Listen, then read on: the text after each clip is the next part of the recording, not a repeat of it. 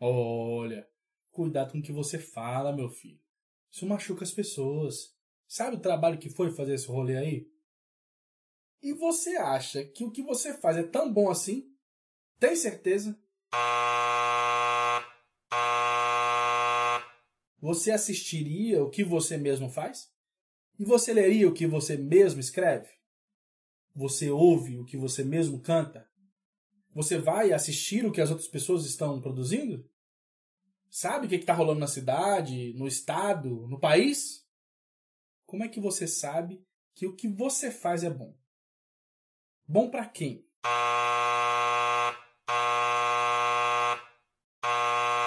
Ô Batera, pode tocar o tom 1 pra mim, faz favor? Retorno, retorno. Tô sentindo retorno baixo. Retorno tá baixo. Aí, dá pra mutar? Pode tirar. Tá mutado? Pode tirar aqui?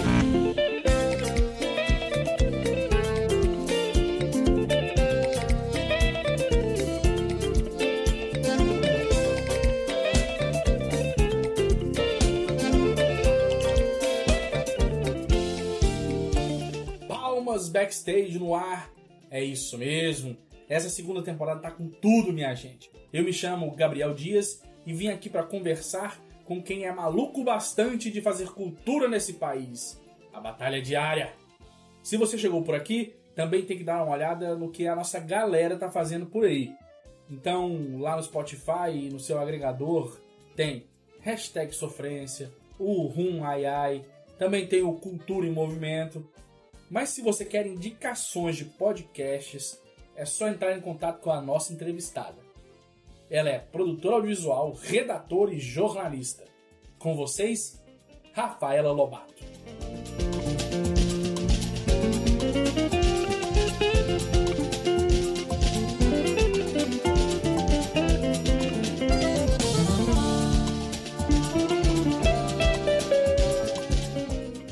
Hoje eu tô aqui com uma pessoa que é de acordo com o perfil do Twitter indicadora profissional de podcast, jornalista, produtora de visual e redatora, Rafaela Lobato. Muito obrigado por estar aqui com a gente no podcast Palmas Backstage. De nada, Dias. Obrigado pelo convite. É, só de ser podcast, né? Já, já, já fico emocionada. ah, que massa. É a gente já estava falando aqui agora em relação a você gostar dos podcasts que tem um, um fundo sonoro, né? É, assim, eu, eu ouço podcast há muito tempo, né? Podcast, eu tô, eu tô desde, acho que 2006 ouvindo Sim. podcast, uma coisa por aí. E todo ano dos podcasters eles falavam: esse é o ano do podcast no Brasil. Esse é o ano. Parece que chegou, né? Tem uns anos aí que é o ano do podcast no Brasil. E tem vários estilos de podcast que começaram esse MesaCast que hoje o pessoal mais assiste no YouTube sim, sim. do que na, na, mesmo nos tocadores de podcast, eles eram comuns e eram feitos não em estúdios, mas muita gente fazia em boteco mesmo, na mesa do escritório. Então tinha um Beercast, que falava ah, sobre sim. cerveja. Que teve uma época que eu estava muito empolgada com cervejas e cervejas gourmet e cervejas artesanais. Eu pego as modas antes delas virarem moda. E depois eu enjoo quando. Quando chega no mainstream eu já não quero mais. O pão, né? O pão da fermentação natural. Não, o pão da fermentação natural, ele me serviu como profissão, profissão um ano é. aí. Então, ele, ele só não teve, não teve sequência porque trabalhos, né, Gabriel? Sim. Eu estou nesse momento daquele perfil que você leu, eu estou redatora. Ah, que delícia. redatora em agência de publicidade. Então, é, o pão não conseguiu encaixar nesse, nesse, nesse momento, não. Não deu para conciliar. Mas pão é uma delícia. Infelizmente, que o pão é uma delícia mesmo. Meu Deus, que pão gostoso. Quem não comeu, perdeu. Aí voltando, o Beercast era uma mesa de bar. Sim. Sabe? Você ouvia a galerinha lá a latinha. A latinha. É. Outra, aquela coisa da cerveja gourmet, tem uma cerveja são rolhada, né? Então é tipo champanhe. Ah. Sabe? Então, assim, era gostoso e tal. Nossa, vários podcasts. Teve um que eu ouvi que era muito bacana, que era a pessoa caminhando pela cidade. E aí depois o pessoal da Rádio Escafra- Escafandro fez um muito parecido. Rádio Escafandro, ouve esse que ele é muito, muito bem editado. Ele, é, ele tem um som ambiente muito bem editado, porque o jornalista que faz o podcast tem como melhor amigo um sonoplasta do audiovisual. Ah, que massa. Então, assim, o podcast é de um áudio fantástico. É, Aí eu, eu- eu ouço desde o podcast mais simplão, gravado com celular, como a gente está aqui no, no backup da, da, da, da coisa, até os muito produzidos, tipo é, o Ilha, da, o Ilha dos Ossos, Praia dos Ossos, que Ah. foi sobre o, o caso da Leila Diniz, né? Ah, sim. Pois é, muito bem produzido, muito bem editado. E eu ouço de tudo, gente, eu ouço de tudo. Eu tenho podcast de ciência, podcast de história medieval. Realmente o leque é grande. É grande. O povo fala assim, me indica um podcast sobre o quê? É igual, é igual, é igual quando a galera pergunta de cinema, né? Tipo assim, pô, mas que tipo de filme que você gosta, né? Porque, pô, tem um quinquilhão de, um zilhão de filmes que a gente pode ver e assim também tem podcast, né? Aham. É, mas vamos voltar pra ti, é, na verdade, Rafa, pra galera que não te conhece, né? É, quem é a Rafaela, quem, o, qual é o trabalho da Rafa, assim, na, dentro do backstage? É, gente, eu, eu não sei porque que nem é, você falou. Eu não sou uma pessoa totalmente do audiovisual. Uhum. Eu meio que cubro alguns buracos. Eu gosto muito do audiovisual. Eu fui para a faculdade de rádio e TV pensando em cinema. Uhum. Cheguei na faculdade de rádio e TV em Goiânia, na UFG, e me apaixonei por rádio. Que é uma delícia. Aham. Aí passei muito tempo trabalhando com rádio. Meu primeiro emprego em Palmas foi em rádio, na 96 FM, Ali na Teotônio, não é? na Rede Sat. Nem era na Teotônio, Nem era, era, era antes? Não, a gente pede depois. Obrigado. É, nem era na Teotônio, era ali onde agora, atrás do Seturb. Não, atrás do Seturb não, atrás da estação. Esqueci o nome Ah, daquela sei da estação. Pinagé ali. Isso, atrás Eu da sei onde estação é que era. da Pinagé. Comecei a Sim. trabalhar lá, era lá. Sim. Aí depois foi pra Teotônio. É. Depois E agora foi pra Unitins E agora lá. foi pra Unitins, aham. Então, aí eu comecei no rádio aqui. E aí eu comecei no rádio na parte de jornalismo. Eu comecei editando. De editor eu virei repórter. Uhum. E aí o jornalismo meio que entrou na minha vida demitido. Ah, que engraçado, né? Sabe? Eu não, eu não queria, eu não queria ser jornalista. nu- Nunca foi, nunca foi a ideia. Sim. Mas foi o jornalismo que. Moço, vê um cappuccino? Grande ou pequeno? Desculpa, pode continuar. Aí eu adoro Fiquei com essa. vontade. Adoro essa Essas co- quebrada. É. Aí o jornalismo entrou meio de intrometido e foi ele que garantiu o sustento aí por muito Muitos anos. tempo, por Uhum. muitos anos. Aí então eu, no jornalismo, como eu tinha um conhecimento de rádio, e depois quando começou o boom das redes sociais, eu sempre fui uma pessoa muito antenada, muito ligada em, em- em tecnologia da comunicação e tal. Aí eu comecei já, eu já tinha uma, um, um- conhecimento bacana de redes sociais quando o povo ainda perguntava se era de comer ou passar no cabelo, né? Eu tô no Twitter desde Desde, 2009. desde a baleinha, né? É, desde que baleava. Não estava desde 2007, quando começou no Brasil, porque eu achava que eu tinha rede social demais, eu não precisava de mais uma. Ah, Eu fiquei resistindo ao Twitter por causa disso, sabe? Você, cara, já tem e-mail, já tem Orkut, já tem é MSN, coisa demais, já né? tem... É, E eu falando aqui, e as pessoas que estão ouvindo são mais novas, vão saber nem o que, que é o que eu tô falando. sim. São redes que já morreram. Aí eu fiquei resistindo um pouco ainda ao, ao Twitter, até que entrei e aí. Já era, né? Já A era. Twitter é muito viciante, né? E aí eu meio que dominei um pouco a coisa e nisso eu fui trabalhar em campanha eleitoral Sim. fazendo redes sociais, né? Aí trabalhei um bocado de tempo em, em, em redes sociais, trabalhando dentro de agência, e nisso eu. Foi uma coisa ligando a outra. Comecei com redes sociais, aí foi pra redação, aí E aí foi. e aí foi mais uma profissão agregada Sim. que surgiu, não foi uma coisa pensada, nem estudada, nem nada. Eu sou uma pessoa muito curiosa, sou muito de ler, assim, eu, eu gosto de uma coisa, Se enfia. eu enfio a cara na leitura e vambora. Sim.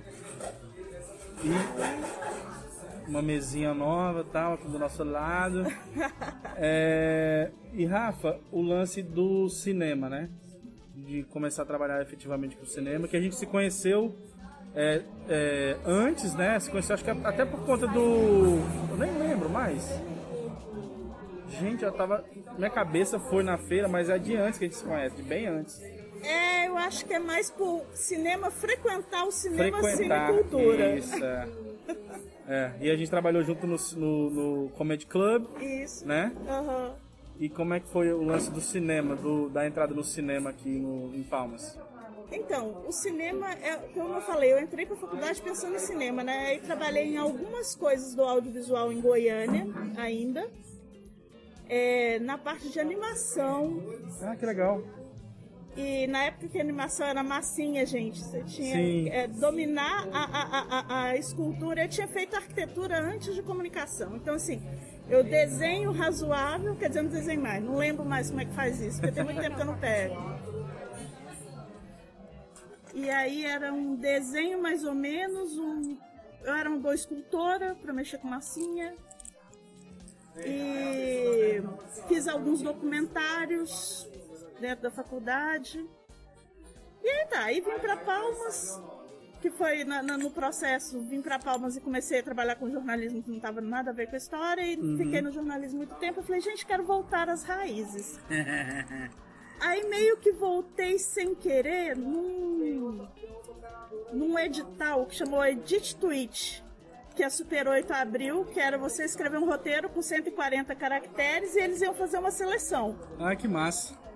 E aí eu ganhei esse Edit Tweet. Aliás, André, vou lembrar, lembrar André Araújo, que até hoje eu nunca recebi meu pôster. Olha aí. Cobrança ao vivaço, hein, André? Bora. Solta. Larga, larga, tira o pé de cima do pôster da Rafa. Que aí o prêmio era você ter o pôster do, do, do, do curta-metragem que seria feito a partir do seu tweet, né? E um CD gravado com o, com o filmezinho. O filme tá na internet, quem quiser ver, chama Pequena Loja de Namorados. Olha aí. Tá no YouTube. No YouTube? Aham, da Super Massa. 8 Cine. E aí nisso eu já tinha trabalhado com o André antes no Telinha de Cinema, que era um projeto que Peraí. tinha. Projeto lindo. Aham, que tinha aqui em Palmas, a gente tinha, a gente tinha trabalhado junto, dando aula. Sim. E aí, nesse contato, o André tinha acabado de abrir o Super 8 e a gente começou a fazer alguns pequenos projetos juntos e tal. Eu sempre mais na parte burocrática, assim, aquela coisa de prestação de contas. Aquela que delícia. Ninguém gosta. Todo mundo ama. Eu amo. Aí é que tá. ninguém gosta. Eu curto. Sim. fazendo prestação de contas, escrevendo ofício, conversando Sim. com a Ancine, mexendo nos sistemas da Ancine e da, da- do FSA, que ninguém gosta dessa porra, Sim, sim. mas é necessário. E Senão não acontece nem, Senão não né? acontece. E eu gosto, aí eu fico nessa área que ninguém curte, eu tô lá.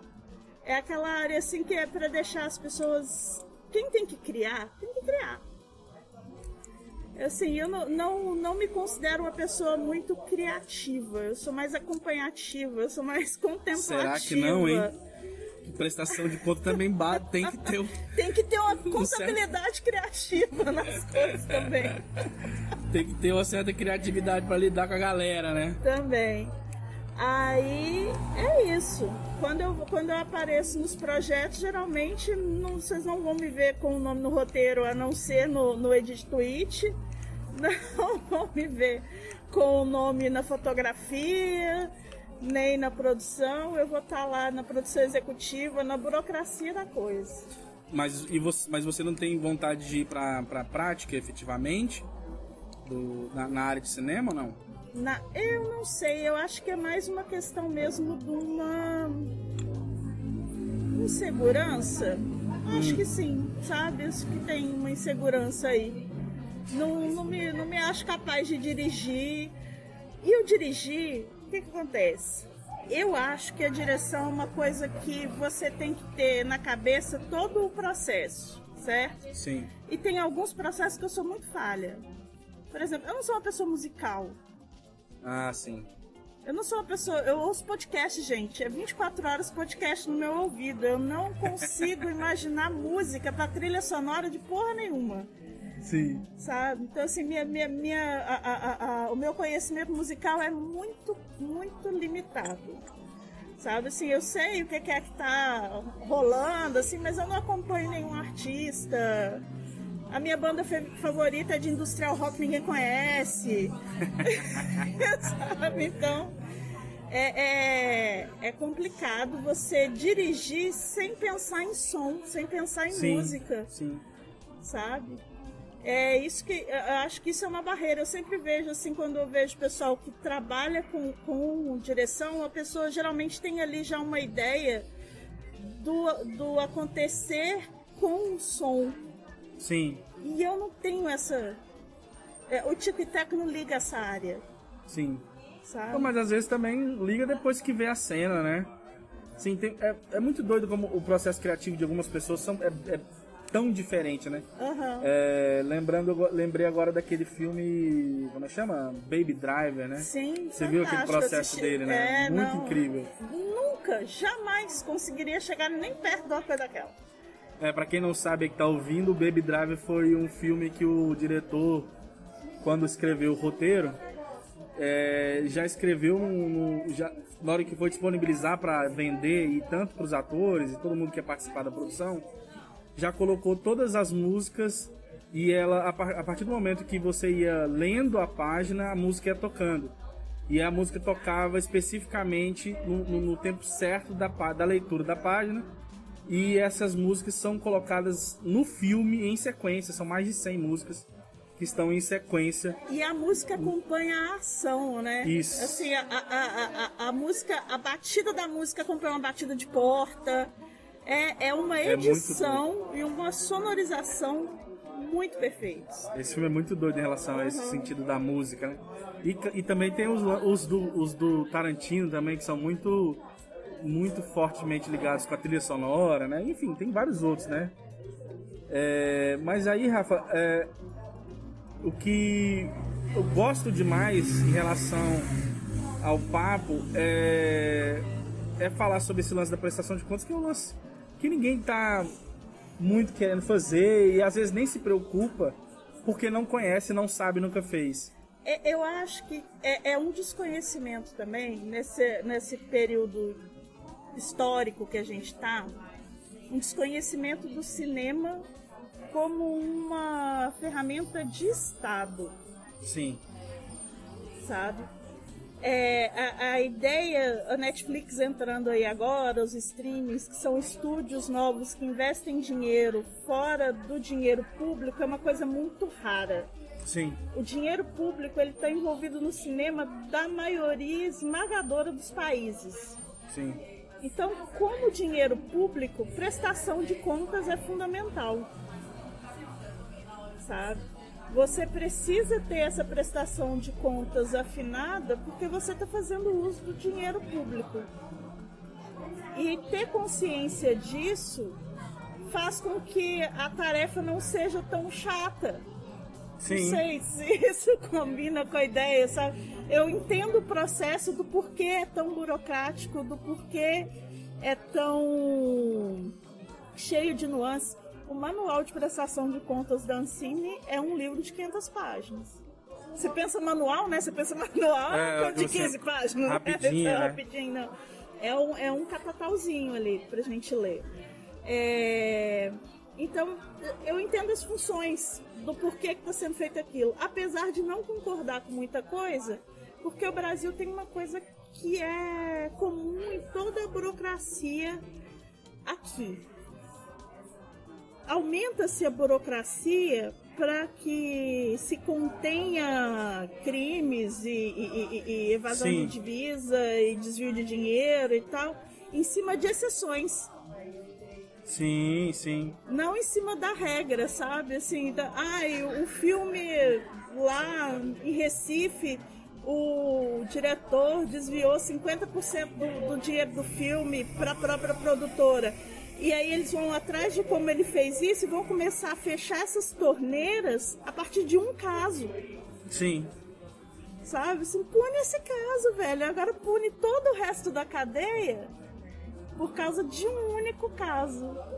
Entende? É, e eu acho interessante, assim. E aí vão se criando barreiras e regras e, que às vezes travam o processo. Eu acho que é interessante pensar também que mesmo num, patrocínio, num caso de patrocínio, é, quem investe ele quer saber para onde o dinheiro foi. Com certeza. Então, de com qualquer certeza. forma, mesmo que a gente apresente unicamente, por exemplo, a obra para justificar o valor, é... pô, eu quero saber para onde que o dinheiro foi, né? Sim. Eu como investidor.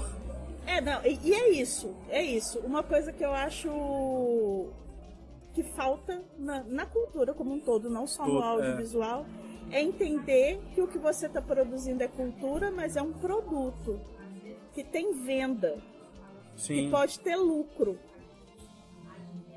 Sabe? Então, assim, um produto para chegar ao consumidor, eu sei que é uma visão capitalista, quando a gente fala assim, tem um monte de gente que pula três, É, três passos para trás, né? Mas mesmo Não que... chame de produto a minha obra, né? É, mas mesmo que ela não seja feita para ser vendida, Sim. ela tem que ser entendida como um produto, como um produto que tem que ter um início, um meio, um fim, uma finalização, uma embalagem, uma rede de distribuição, porque ninguém quer fazer Uma uma, visibilidade, obra, né? ninguém quer fazer uma obra para guardar na gaveta, Sim, né? Você quer fazer uma obra para ser vista. E para ser vista ela tem que circular, ela tem que ter distribuição, ela tem que ter publicidade, né? Ela tem que ter valor de mercado, mesmo que ele seja alter- É. um produto alternativo, digamos, né? isso, mas o valor de mercado que eu quero dizer não é, é- mesmo que seja um valor simbólico, mesmo Sim, que ele não sim. seja um, um- valor palpável, um valor que vai rentrar na sua conta corrente depois, né? E isso é que dificulta muito o trabalho bom, às vezes, de sair do papel. Sim, Sabe, essa, essa visão de que o que você está fazendo, por mais artístico que seja, é um produto. Né? Você tem que embalar ele como um produto, distribuir ele como um produto e publicizar ele como um produto. Sabe? Se, se você não tem janelas já prontas para receber, você tem que fazer o, fazer o produto ser visto. Senão, ninguém, eu tô falando, ninguém faz uma obra de arte, uma, um filme, uma música para você levar para seus amigos. ah, Pessoal, É. você quer ser visto, você quer ser conhecido, você quer que, que isso popularize, né? E então tem que pensar como produto. Mas é, duas questões me surgiram agora em relação a essa sua fala, mas vamos começar pelo início, assim. É, pela primeira. A primeira é, você acha que facilita é, na hora, por exemplo, da sua entrada, a sua entrada no projeto, ela já entrar no início do projeto? É, Na concepção da ideia, sim, sabe? Assim, você, ter, você ter alguém que vai ter a visão desse, dessa obra como um produto já no início da ideia, você já vai conduzindo essa obra de forma que fique mais fácil para ela chegar a ser um produto. Sabe? É, é um tweet que o Paulo Vieira colocou. Eu falei, esse Paulo Vieira está dando consultoria pelo Twitter, gente. que é muito importante. Ele falou assim: olha, gente, eu sei que ideias são bacanas, mas se elas não viram um produto, elas não saem do papel. sim. Sabe? Assim, é, é- é isso, é você ter ideia e, e- e já elaborar tudo de forma que quem for bancar já entenda o projeto como pronto e como uma coisa vendável. Sim, Uma coisa que vale a pena investir. Sabe? Às vezes pode ser uma excelente ideia, mas você chega lá e fala para a pessoa: olha, eu tenho uma ideia, mas não tem nada para apresentar para ela. Não tem um portfólio, não tem uma um plano de negócios, não tem um valor de, de, de, de- venda daquele produto sim. sabe? Ou Não daquele tem- tipo de produto. daquele né? tipo de produto, ou a forma como ele vai ser circulado e distribuído, se Sim. ele vai ser gratuito, se ele vai ser pago, se Quem está fazendo parte do quem está projeto? fazendo parte do projeto, nomes que podem dar peso para esse projeto, Sim, né? Falta muito, tem muito também das pessoas não quererem delegar funções, ah, também. Sim, sabe? Sim, eu dou conta de fazer tudo. Mas isso eu acho que é muito da falta de profissionalização não no conhecimento das pessoas, mas no valor que elas recebem pelo trabalho. Sim. Sabe, assim, o valor é tão pouco que você acumula função para você poder sobreviver. Justo. É, que também tem isso, né? Assim, como a gente vi- vive numa estrutura em que os editais pagam é, valores pequenos, aqui no município, por exemplo, acho que foi 10 mil, foi 15 mil, não sei. Na Aldir Blanc, né? É, é, Aí eu falei assim, gente, 10 mil, Pra velho. cinema? 10 mil O que pra a gente cinema. vai fazer o que com que isso, você né? vai fazer com 10 mil, sabe? Pensa assim, um, um curta que você for fazer é um mês de trabalho. No sim, mínimo, no mínimo um mês de trabalho. Aí quantas pessoas eu consigo remunerar com 10 mil reais e ainda fazer a produção? é, é, porque aí isso, isso- isso limita tudo, né? Limita a quantidade de pessoas que vai trabalhar, a quantidade de atores, é, porque aí, dependendo da quantidade de atores, a gente vai ter figurino, vai ter maquiagem, vai ter sim, cabelo, enfim. Uma quantidade de coisas que a gente tem que produzir.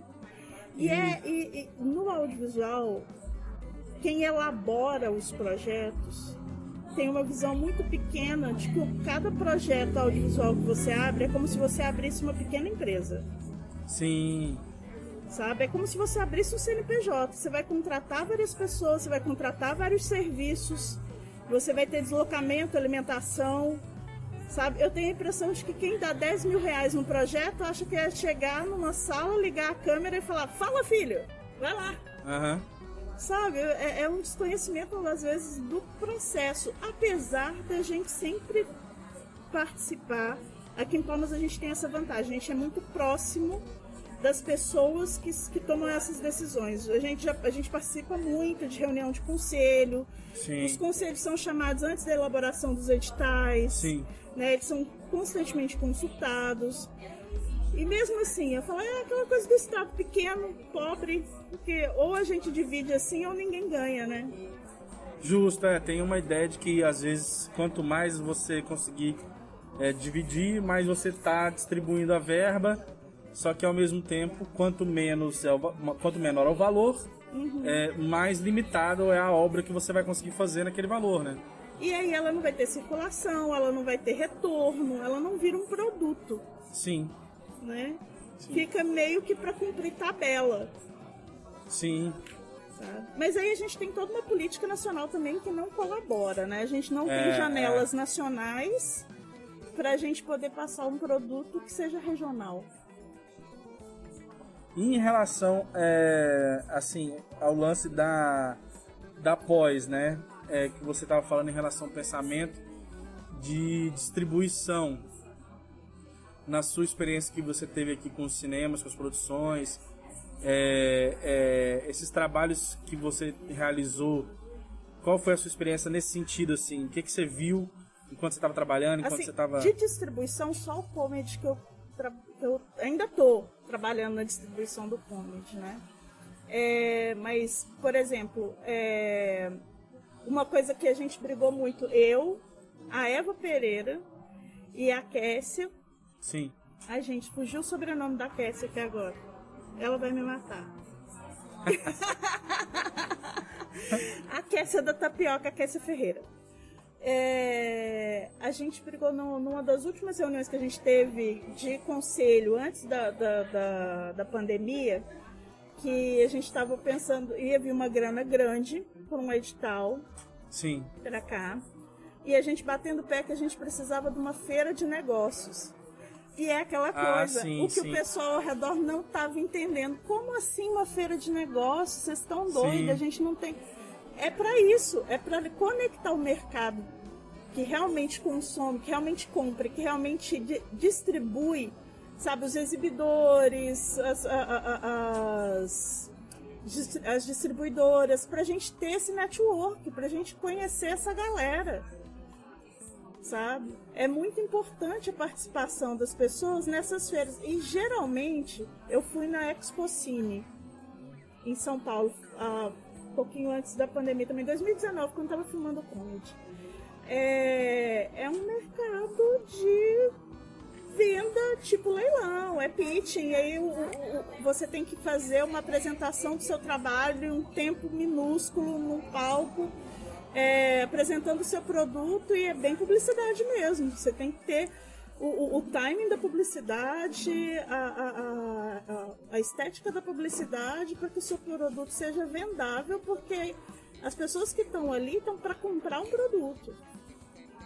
Entender isso como um produto, que falta muito isso no Tocantins. As pessoas fazem, ainda mais com redes sociais, as pessoas fazendo muito para jogar direto no YouTube, Sim. sabe? Não pensam em janelas comerciais possíveis de vender. TVs, por- TVs por assinatura estão comprando muito. A gente está numa época de um mercado audiovisual potente. Né? É, é aquela coisa que as pessoas desconhecem, de que a indústria audiovisual no Brasil ela rende mais dinheiro do que a indústria automobilística. Ela gera um bocado de emprego direto e indireto. Sim. Né? Se o comedy, a gente tem por volta aí de uns 70 empregos diretos e uns 150 indiretos. É e é um coisa. filme que não, não gastou um milhão, gente. A gente gastou 750 mil reais. Eu não, não dá nem para classificar como baixo orçamento. Sim, sim. Porque o que a gente utiliza aqui pra estar fazendo produção na Tora, É, não dá nem para classificar. Um baixo orçamento, quando você, quando você ouve falar no Brasil um filme de baixo, orça- de baixo orçamento, é um, ba, é um baixo entre 2 mil e 5, mi- 5 milhões. sim. A gente não alcançou um milhão. Quer dizer, É. sabe? Não, não, não, não, não, dá nem para classificar e gerou esse tanto de emprego. Pensa num Bacurau, É, é. sabe? Assim, pensa num filme que gasta aí seus 15 milhões, 20 milhões. O quanto que não gera de economia e geralmente você vai atrás de locações que você não vai gastar dinheiro com elas. Sim. Né? Então, locações que você não tem muita dificuldade em fechar, por exemplo, você não vai gravar numa paulista, a grana que você Não. vai gastar para você fechar uma paulista, sabe? Então, assim, você vai para lugares onde você consegue fazer locações de graça, onde você consegue parceria com a prefeitura, onde você consegue colocar seu equipamento numa escola pública. Sim, só pedir um ofício, pelo amor de Deus. Libera um espacinho pra gente Isso, gravar um conseguir tempinho. apoio, às vezes não é apoio de grana, mas é um apoio de logística. Sim. sabe? Aí é, é- é- gera um, um impacto econômico grande nessas comunidades. A gente começou a gravar em Itaquaruçu, porque era mais fácil fechar, era mais, Sim. mais tranquilo, você não tinha que paralisar tudo por causa de áudio, por causa de captação de áudio e tal, não tinha muita rua para fechar, não tinha muito carro circulando É, é. né? Então, assim, isso diminui equipe, diminui equipamentos. Uma, uma, uma, uma infinidade de coisas, né? é uma cadeia, assim. Sim. Todo, todo, cada, cada pequeno detalhe, produção executiva é isso. Você tem que ter um plano muito bem feito antes. Você tem que pensar no plano A, B, C, D, E, H, porque cada minuto que você passa, extrapola do que você tem de cronograma, é uma grana que talvez você não tenha para cobrir. Sim. Porque tudo tem custo. Porque tudo tem custo. Tudo, tudo, tudo. Você deixar a equipe parada tem custo, você deixar a equipe trabalhando tem custo, você ter que mudar de lugar de locação por causa de uma chuva, por causa de alguma coisa que desabou na locação que você queria anteriormente, é custo. É, ainda mais porque. Ainda mais com gasolina 7,50. Ter que sair daqui pra fazer em outro lugar. Nossa Pois senhora. é. Então, E aí assim, tem né? luz, né? Tem luz, tem cada profissional. Você tem, tem profissionais que, a gente, que são, são de áreas que você não pode abrir mão, não só da, da equipe é, artística, né? Que seria ali a equipe técnica e a equipe artística, que seriam ali os atores, os figurantes, aí vem maquiagem, fotografia, eletricista, gaffer, diretor, diretor de fotografia, toda essa galera, você ainda tem segurança, motorista, cozinheira, arrumadeira, Sim. passadeira, a tia da cantina, a tia que traz o lanche, o motoboy.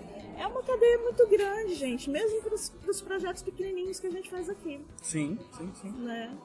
Imagina isso com. Ah, todo mundo que teve a chance aí de pelo menos acompanhar de perto alguma produção maior que veio para Palmas, vê a loucura que é. Né? A quantidade de pessoas envolvidas numa diária de, de cinema. E assim, pra galera que que tá começando, por exemplo, tem muita gente que de jornalismo, né? tá ligado nos podcasts que estão rolando aí, e que é interessada no audiovisual, é, acho que a gente podia fazer um merchanzinho, né, desse trabalho que da pós, né? Assim, por que, que você gosta tanto de fazer essa. é, de trabalhar nessa área? Da, da burocracia? É. eu acho que é, é- é aquela coisa assim, eu não me encaixo nas partes criativas, não consigo me enxergar nas partes criativas e eu quero estar no meio da galera. O que eu sei fazer? Burocracia. eu sei, eu gosto, assim, eu gosto dessa, dessa coisa. É meio que uma gamificação da coisa, sabe? Você monta o, check, o checklist e vai. Tchá, tchá, tchá. Cada check que você dá ali é. Uhul, uhul, uhul. Sim.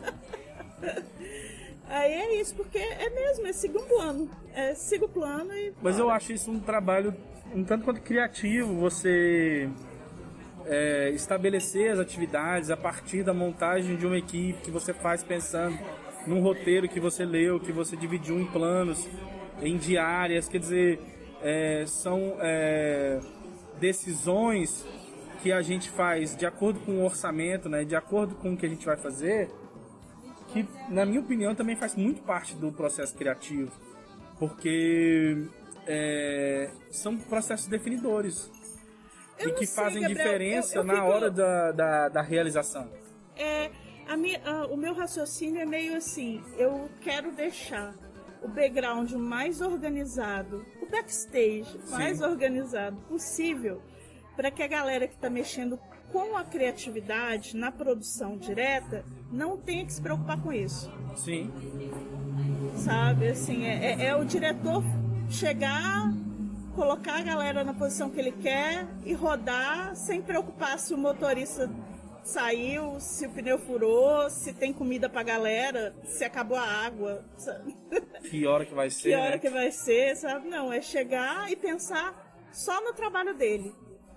É o diretor de fotografia ter à mão tudo o que ele precisa. As luzes estão todas ali, o equipamento está todo ali, sabe? Você trabalhar com tranquilidade, sabendo que tem alguém que está cuidando de todos esses detalhes no, no- no- no- como é que fala no backstage, no- no- Sim, no- sim. no- no- na coxia, né? E aí te resta criar. Você não tem estresse com mais nada. Né?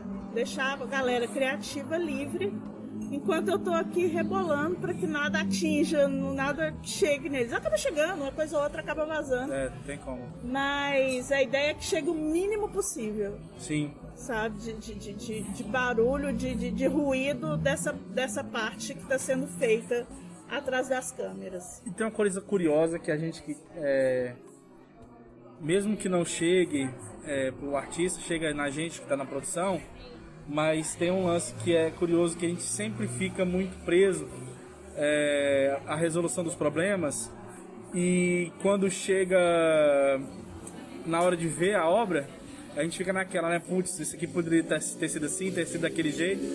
E às vezes a gente nem, é, nem é, não para pra pensar que na verdade a galera tá ali, tá ali, tá curtindo e nem percebeu que faltou alguma coisa ou não sei o que, que aconteceu aquilo, porque a obra caminha também, né? É, não, e assim, as pessoas nem percebem como erro, a gente sabe porque a gente tava lá. Sim.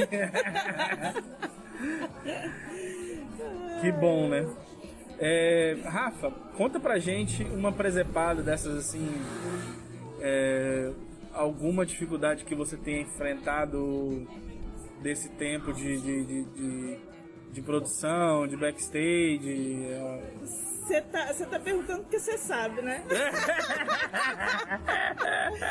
a gente passou por coisas dificílimas no comedy, né? Teve o meu carro pseudamente roubado. Ah, essa foi, essa foi interessante. Essa foi, né? Eu vou contar pra galera, porque, gente. Assim, acordo, acordava todo dia 6 horas da manhã, pegava o que que é que tinha pra fazer no dia. E aí tinha um monte de coisa de burocracia fazer, um monte de xerox pra tirar um monte de ofício pra registrar, um monte de coisa de cartório pra, pra registrar firma e tal. Aí eu vou, desço, que eu olho na, na, na frente da minha casa, que eu olho na, na garagem, cadê o carro? Ah, não, ontem eu fui no supermercado fazer compra e o carro ficou na rua. Abro o portão, cadê o carro? Você não tem tempo pra desespero, não tem tempo pra desespero. Eu já, como, eu já, já mandei foto do carro já com- nas redes sociais, já Sim. roubaram meu carro, não sei o que, já liguei pro motorista, me busca aqui que eu tenho um monte de coisa pra resolver, mas antes vamos na delegacia, registra BO, não sei Sim, o que, lá, lá, lá, lá, lá. E embora. E resolvendo. Né? Resolvendo, e isso resolvendo os pepinos e tal, e conversando com advogado e contador, e aquela coisa toda, E aquela durante a correria. gravação, tava rolando a gravação tava do rolando filme. a gravação do filme. É, e, e- toca. É, vambora. pro escritório, tinha reunião e tal. É, Ainda bem que tinha motorista disponível, Sim. coisa que era muito difícil. Aí peguei um motorista pra ficar à minha disposição quando eu tô resolvendo as coisas. Aí fui pro escritório, fiz reunião, assinei uma papelada danada, tava indo pro cartório, já tinha passado na delegacia, registrado BO. Aí quando eu tô descendo no- do, do, no- do, do escritório pro estacionamento na frente, aí o motorista vira pra mim e você fala, aquele ali não é seu carro? O que que aconteceu? Eu fiquei no escritório até tarde, deixei, é, saí com os meninos para fazer compra no carro da produção. Da produção. E larguei o meu carro na frente do escritório. O carro dormiu na frente do escritório. Eu fui da, eu fui da gravação, da, da, da- eu fui da, nem foi do set, Foi dos. Foi da chácara. Eu saí da chácara com o motorista, a chácara onde estava ficando toda a equipe, elenco sim. e tal, em Itaquaruçu, e fui com o motorista para minha casa e larguei o carro no escritório. Esquecida E completamente. esqueci completamente. Pra mim, eu tinha ido pra casa de carro. E aí, pra desfazer BO, tomei sabão do delegado. Nisso, eu já tinha ligado para amigo meu que era assessor de imprensa da Secretaria de Segurança Pública. Ah, já estava em contato com o delegado. Todo mundo da produção Todo já tinha mundo, não, tanta compartilhado gente, no Twitter, no mundo, Facebook. amiga, Twitter, tu- Aí começou a ficar pior, porque ficou, se eu saísse com o meu carro era perigoso eu ser pega na rua, porque eu tava dirigindo o meu carro roubado. O povo, os policiais todos procurando o carro da Rafa. Ai, minha gente. Pra você ver como é a cabeça de produtor, gente. A produtora com a cabeça cheia. Meu Deus do céu, como pode? Essa, essa foi engraçada. Desesperadoramente engraçada agora, né? É, no dia não. No dia não. Não, teve, teve coisa pior. Teve coisa pior. Eu nem sei se eu conto essa. Não, eu tava um dia, um dia tranquilo. Aham. Um dia tranquilo de produção. Eu recebo uma mensagem da diretora de arte assim. Rafaela, precisamos falar sobre o motorista tal. Eita caramba. Não, nem era motorista, era um cara que tava ajudando. Sim. né, ali carregando coisa e tal, ali, que era amigo de um dos motoristas. Aí eu falei assim, uai, então tá. Aí ela pega e me manda uma matéria. E aí eu começo a ler a matéria, aí tem um vídeo, aí eu vejo o vídeo. O cara tinha matado os avós na Bahia. Meu Deus! Só! A facada, só, só isso. Ah, leve. leve. E eu tinha que demitir essa pessoa. Ah, Cara, né? Ninguém queria se descobrir Se que o cara, com ele, né? Descobrir quem era o cara, ninguém queria o cara na produção, ninguém queria o cara no, set, ninguém queria o cara perto. E quem que tinha que se livrar do cara? Produção! Produção. Menino, foi, foi trash, assim, foi trash. Essa parte também foi trash. Gente. Como que eu lido com um cara assassino foragido da justiça? Foragido. A gente foi, foi procurar a ficha, Ah. o caso e tal. O cara tava foragido. Cara, que doideira. Foragido da justiça. Acontece essas coisas, gente. É isso. É É. a vida. É a vida. A vida do, do, do audiovisual. Fico pensando, gente, dá esse tanto de bagunça num filme de menos de um milhão de reais. Que não dá nem pra classificar como baixo orçamento. Pensa no que deve ter de história louca Nesses grandes. desses grandes. É. Eu fico lembrando sempre, né, daquela, daquelas histórias do, do Apocalipse Sinal, né? Que, que gerou até, já gerou livro, já gerou documentário de tão louco que foi aquele negócio. E explodiram, explodiram, fizeram cena de explosão, só que não tava gravando. Esse tipo de coisa assim, né? Imagina, foi um milhão de reais ali agora e ninguém filmou. Ninguém. E na época do filme de rolo, né? É, 35 milímetros, cara. Ave Maria. Mas, é, eu acho que é isso. Vamos ficando por aqui. É que se deixar eu falar, eu volto para podcast, a gente fala mais de produção. É, não, então, é, quem precisar aí de uma indicação de podcast, de produção, de quem precisar de uma produtora, É, de uma redatora, tamo aí. entra lá no, no Twitter da Rafa. Ah, e deve sair em breve. Então, elaborada para ter saído do- pela Lei Aldir Blanc. Eu, eu fiz um curso de um workshop pequenininho de produção executiva que esse ano sai. Ai, que massa. Esse ano sai. Né, com algumas dicas aí, algumas, algum material para passar para as pessoas. Já, já recomendo, faça um curso de Excel Sim. Sim, Excel necessário. necessário. E leiam, se vocês forem se aventurar no mercado audiovisual, não existe mercado audi- audiovisual sem dinheiro público, então leiam os editais, os manuais de prestação de contas em detalhes, tenham sempre do seu lado, ombro a ombro, segurando na mão, um advogado e um contador. Não deixe colocar isso no orçamento, pelo amor de Deus. Abre mão de um ator e bota um advogado, advogado. e um contador. Leia o livro. O livro. O livro do... Então é isso. Fica a dica, hein, minha gente. Valeu, Rafa. Obrigado. De nada, Gabriel. Foi ótimo. Valeu.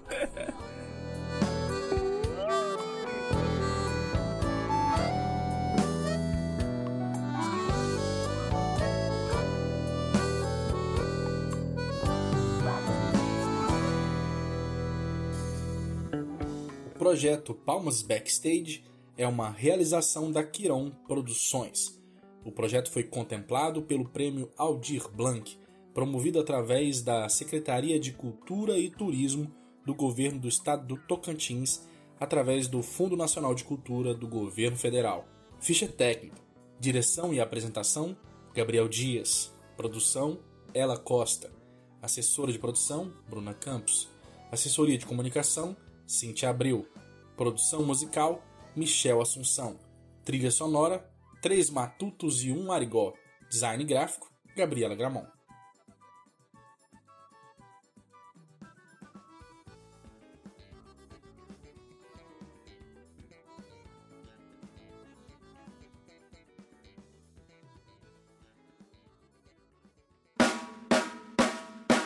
Eu não quero viver mais na solidão.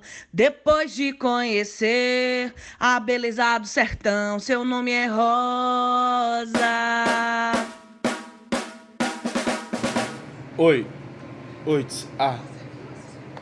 Gente, mas que porra é essa? Oh my God! Okay, it's happening. Everybody stay calm. What's the procedure, everyone? What's the procedure? Stay calm. Wait, wait, wait, wait. Everybody calm down. No, no, Michael, no. Ô, Batera, pode tocar o tom 1 pra mim, faz favor? Retorno, retorno. Eu tô sentindo retorno baixo. Retorno tá baixo. E aí, dá pra mutar? Pode tirar. Tá mutado? Pode tirar aqui?